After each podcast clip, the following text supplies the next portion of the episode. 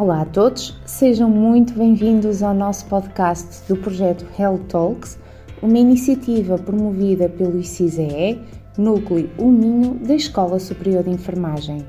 À conversa com convidados especiais, procuramos essencialmente empoderar as pessoas sobre temas de saúde, partilhar informação baseada na evidência e promover comportamentos saudáveis. Hoje, o nosso podcast sobre o tema aplicações para práticas avançadas de enfermagem nos cuidados de saúde primários, a saúde à distância de um clique, tem a participação da enfermeira especialista Mariana Barros, que nos divulgará algumas das aplicações digitais desenvolvidas para melhorar o cuidado em saúde e a tomada de decisão dos profissionais em contexto da prática clínica.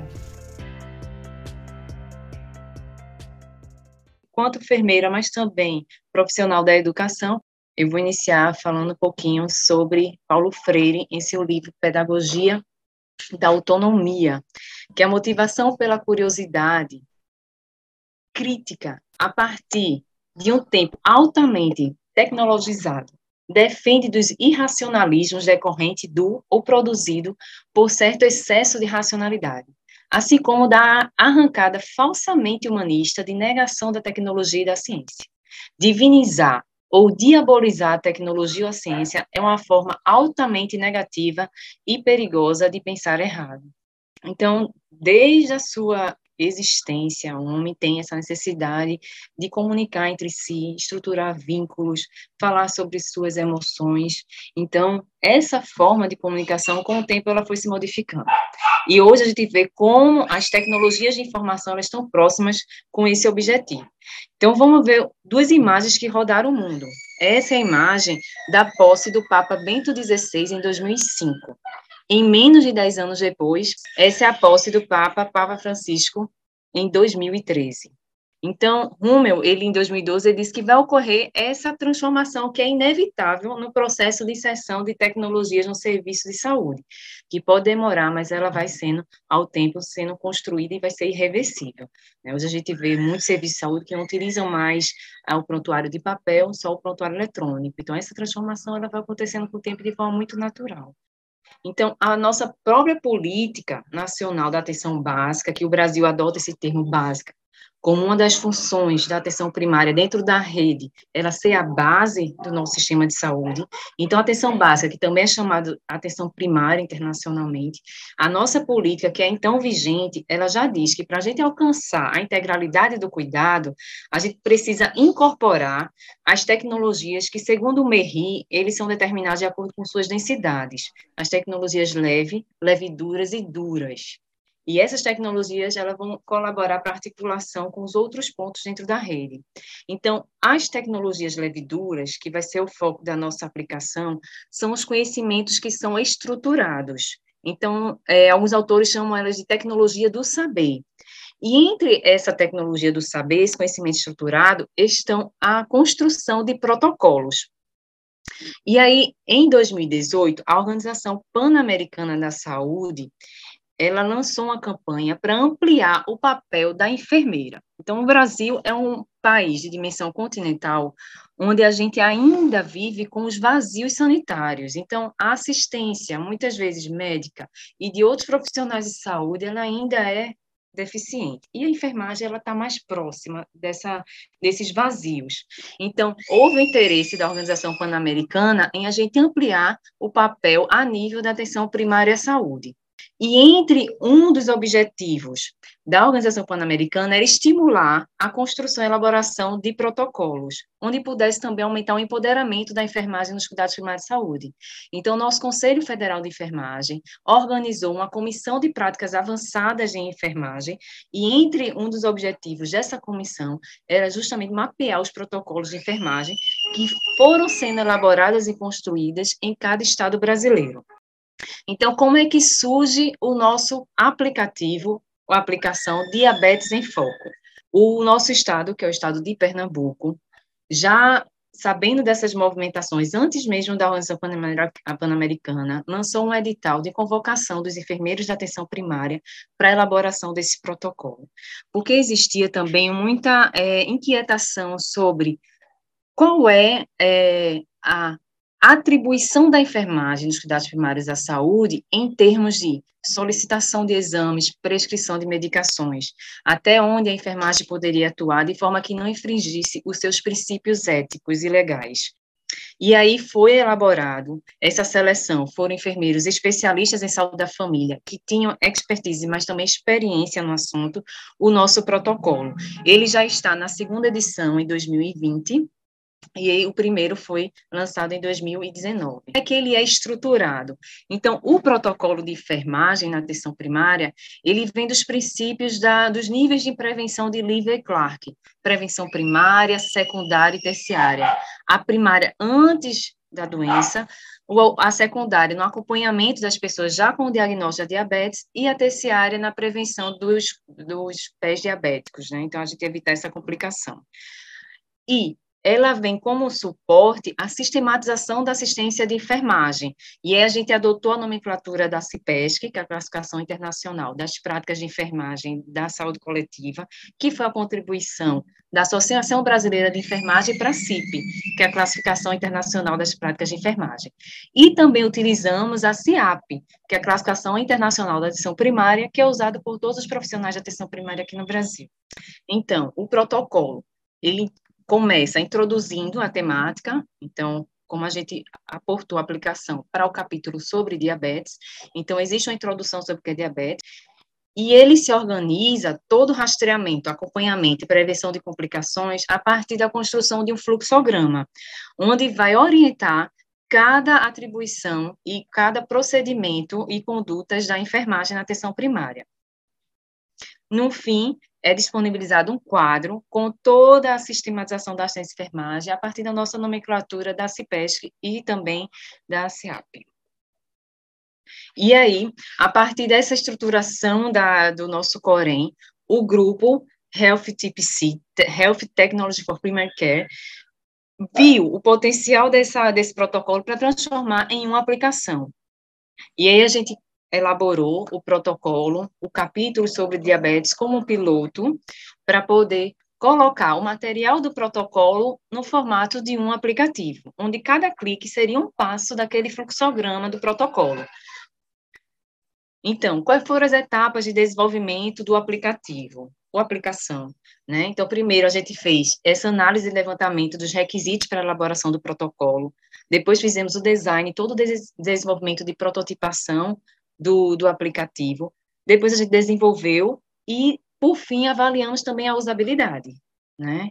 E aí a gente vai falar aqui cada etapa como foi construída. Então, de início, a gente definiu como é que a gente vai fazer o formato do aplicativo, quais são as ferramentas, e aí utilizamos todos os softwares gratuitos, né? Então, foi um, um projeto que foi construído por uma universidade pública, então sem financiamento, então utilizamos ferramentas gratuitas e o conteúdo todo baseado no protocolo com a anuência e o suporte do COREM, do nosso Conselho Regional de Enfermagem do Estado de Pernambuco.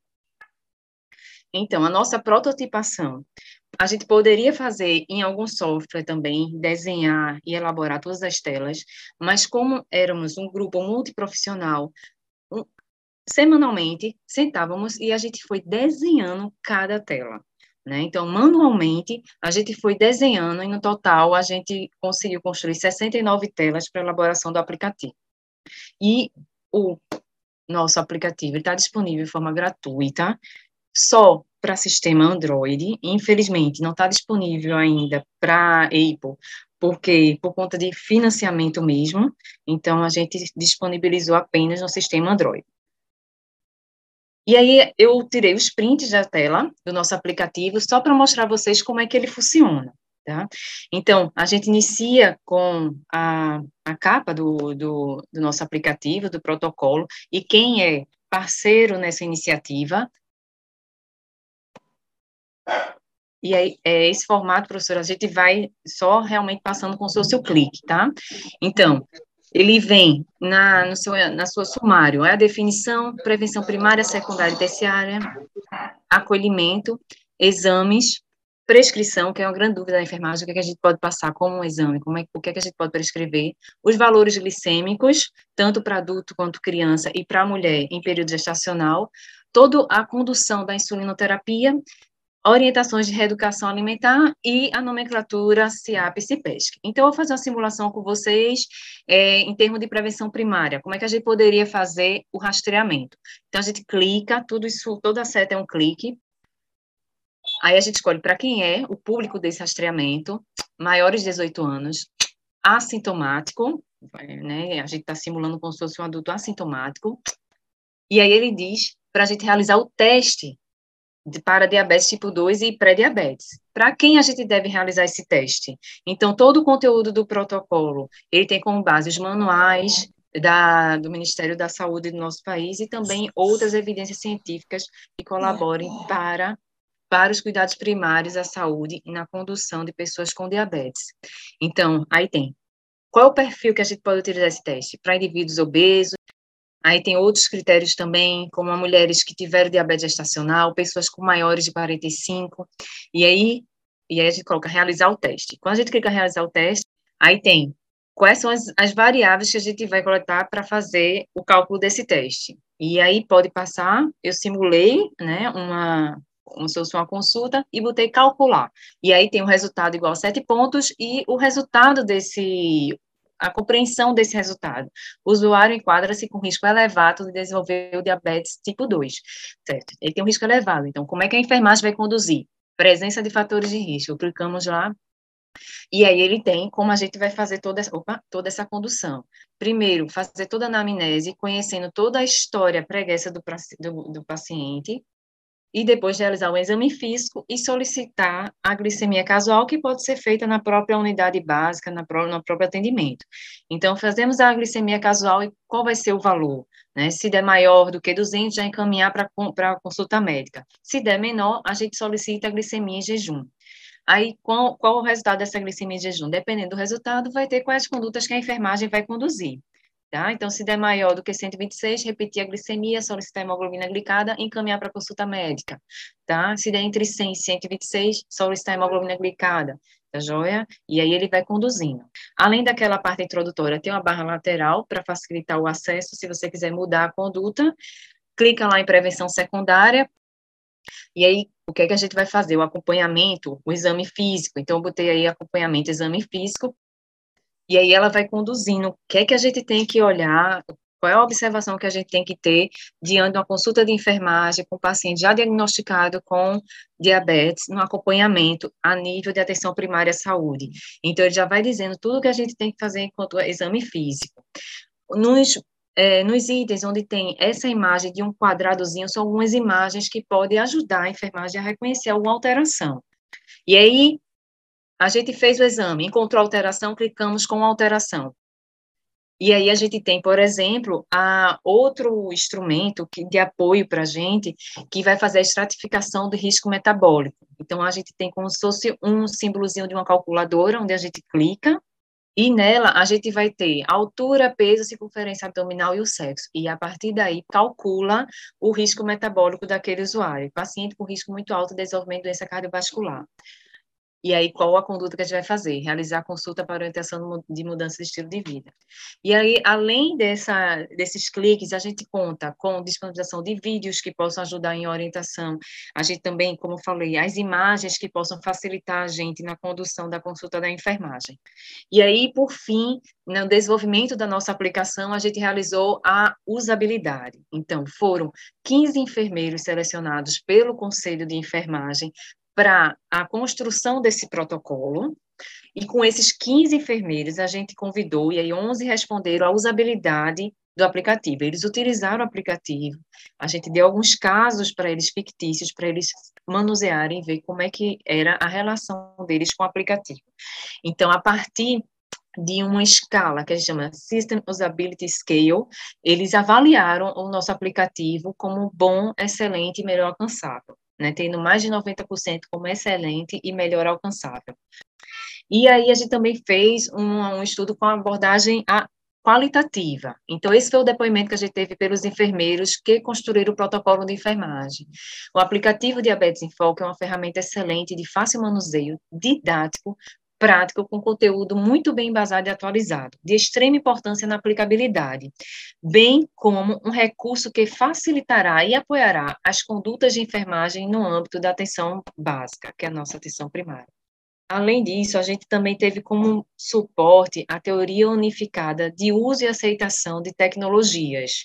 Então, a partir dessa teoria, a gente foi vendo quais foram os construtos que tem, tiveram como base a, o, o, nosso aplicativo Diabetes em Foco. Então, a gente vê pelo o construto da expectativa de desempenho, de esforço, da influência social, das condições facilitadoras, da motivação hedônica, que é o prazer em usar, do valor do preço, o hábito, a idade, o gênero e a experiência. Então, tudo isso pode induzir no comportamento desses profissionais no uso e aceitação do nosso aplicativo. Então, se vocês quiserem, assim, depois é, aprofundar e ver quais foram os aplicativos, os softwares que nós usamos, usamos, perdão, os softwares para elaboração do aplicativo, ele está disponibilizado o, o nosso aplicativo e publicado como um artigo científico e também vocês vão ter meu contato para qualquer dúvida.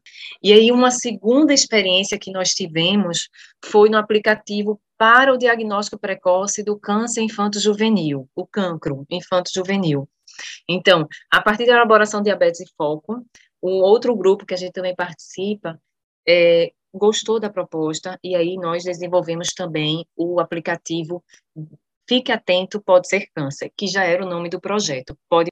Então, a nossa realidade, depois de um estudo que a gente fez, considerando o itinerário terapêutico que crianças e adolescentes fazem até descobrir o diagnóstico do câncer, está retratado aqui nessa imagem, onde o losango 1 é quando a criança adolescente passou pela atenção primária, losango 2 pela atenção secundária, losango 3 terciária, e o R seria a unidade de referência, que já seria aqui os hospitais que cuidam especificamente do câncer infanto-juvenil.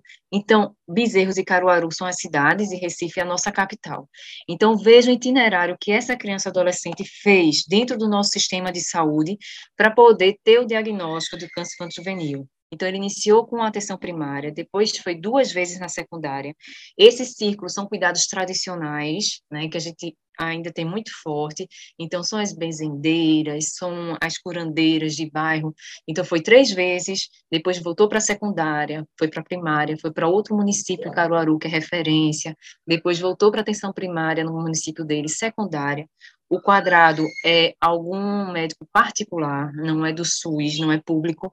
Depois voltou para Caruaru e aí o diagnóstico já estava bem avançado, até ir para um, uma unidade terciária, até chegar realmente na unidade de referência para oncologia. E aí a gente achou realidades que não só caminharam esse itinerário no nosso estado, mas que vieram de outros estados brasileiros até de outras regiões. Então, começou em Goiás, que é a região centro-oeste, depois foi para Brasília, que é a capital do nosso país, foi para Paraíba, que é outro estado do Nordeste, caminhou pela Paraíba para depois ir para a capital da Paraíba, João Pessoa, e de João Pessoa chegar na unidade de Recife.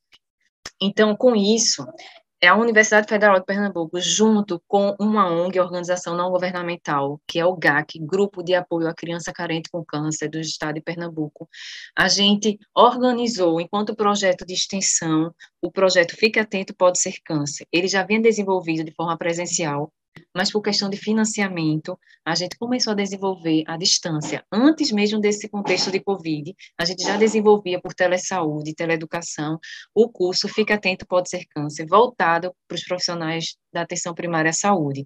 Então, era feito de uma forma síncrona, em tempo real, onde naquele horário os profissionais paravam o atendimento e sentavam em volta da tela para poder assistir às nossas aulas. Então, esse era o contexto que a gente desenvolveu o nosso projeto. E aqui, outra imagem, vocês verem que às vezes era em sala bem apertadinha, mas que tinha muita motivação com relação à aprendizagem. E aí foi lançado também o protocolo com relação ao diagnóstico precoce do câncer infantil juvenil pelo, pelo Instituto Nacional do Câncer. Então, a gente pegou também a ideia do protocolo do Corém da enfermagem o aplicativo Fique Atento Pode Ser Câncer, que funciona no mesmo modelo de diabetes foco, foi construído da mesma forma, mas voltado aí para o câncer infantil juvenil. Os dispositivos dele conta com o sumário inicial, onde há definição, sinais, sintomas, tipos, diagnóstico, tratamento e as videoaulas. Como a gente já tinha esse curso pronto, a gente colocou as videoaulas do curso no aplicativo. Então, aí a gente conta com imagens que possam facilitar na, na condução, não só da enfermagem, ela é voltada a todos os profissionais de atenção primária. Conta também com materiais informativos de instituições como o nosso INCA, Instituto Nacional do Câncer, as nossas videoaulas, né? Então, o curso ele era desenvolvido sempre nesses cinco eixos, vocês, por exemplo, independente de estar em Portugal, podem fazer o curso. Ele foi feito em parceria com a prefeitura. Hoje, ele é um programa estadual. Então, o nosso estado ele adotou o programa e, de, e distribui gratuitamente de forma a, de teleeducação à distância para qualquer profissional da atenção primária, tá bom? Não só do estado de Pernambuco. E aí os tipos de câncer, se é hematológico ou sólido, é sólido, e aí tem os tipos para você é, ver não, qual é a suspeita. E aí, todo o passo a passo do protocolo, do fluxograma, seria também um clique. Então, para mostrar para vocês, funciona da mesma forma. E um grande diferencial desse aplicativo é que a gente tem como objetivo que ele seja utilizado como um apoio técnico dentro da rede de atenção à saúde. Então, a partir do aplicativo, a gente colocou esse contato onde os profissionais de atenção primária poderiam colocar os casos que eles estão em atendimento, e esse caso, como se fosse uma teleconsultoria, iria para os profissionais da oncologia pediátrica do Hospital Universitário Oswaldo Cruz. Eles analisam e diziam se aquele paciente, se aquela criança adolescente deveria ser encaminhada ou não para o hospital de referência. Então, o nosso objetivo é que a atenção básica, como é chamada aqui no Brasil, não seja atenção mínima, né? Então, o nosso objetivo é a gente tentar minimizar essa visão focalizada de que para ser básica a gente precisa do mínimo para acontecer, né? E a adoção de instrumentos e tecnologias que possam fortalecer os cuidados primários à saúde. E sempre lembrando que, apesar de ser uma tecnologia, o trabalho humano é a essencialidade, é o primordial que nós fazemos na atenção primária à saúde. E aqui, os nossos e-mails, estou à disposição tanto do nosso grupo de pesquisa, o HelpTPC, como também o meu e-mail pessoal, institucional, tá joia? Então, muito obrigado, estou à disposição após a apresentação da professora Dani para responder qualquer dúvida, qualquer inquietações. Obrigada.